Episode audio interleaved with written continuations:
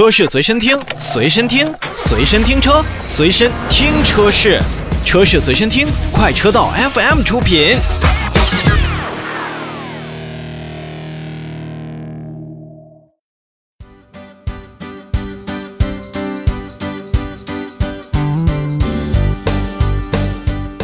提到一汽啊，我们就不能不说一汽奔腾。一汽奔腾确实也在车辆的外观的设计上，包括车型的一些感官上，包括它的实用性上，也确实进步了很多。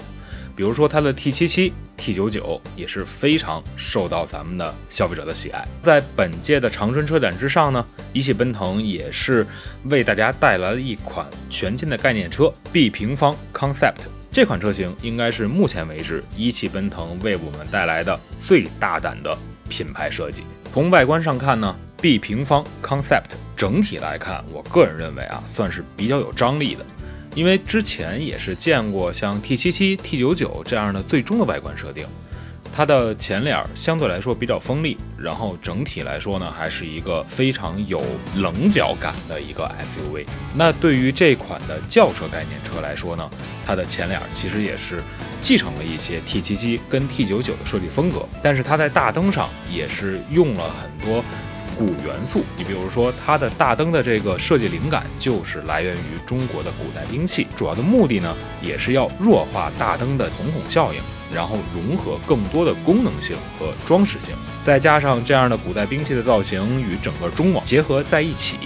所以从整体来看的话，B 平方 Concept 的前脸。也是更加的富有攻击性的，而在整体的设计感官上，不管是轿跑车身的感觉，还是目前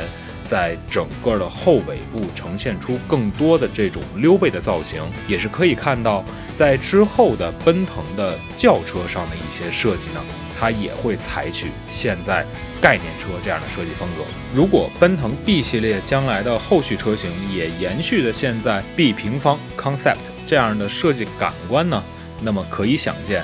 在 T77、T99 等 SUV 车型之后，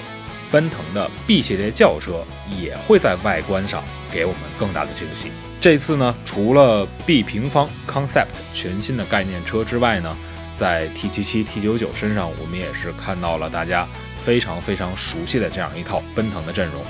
所以，奔腾不管是在 SUV 线还是在它的轿车线，那么如果在今年实现量产的话，那么实际上也是能为一汽奔腾在后续的销量继续开花打下一个比较好的基础。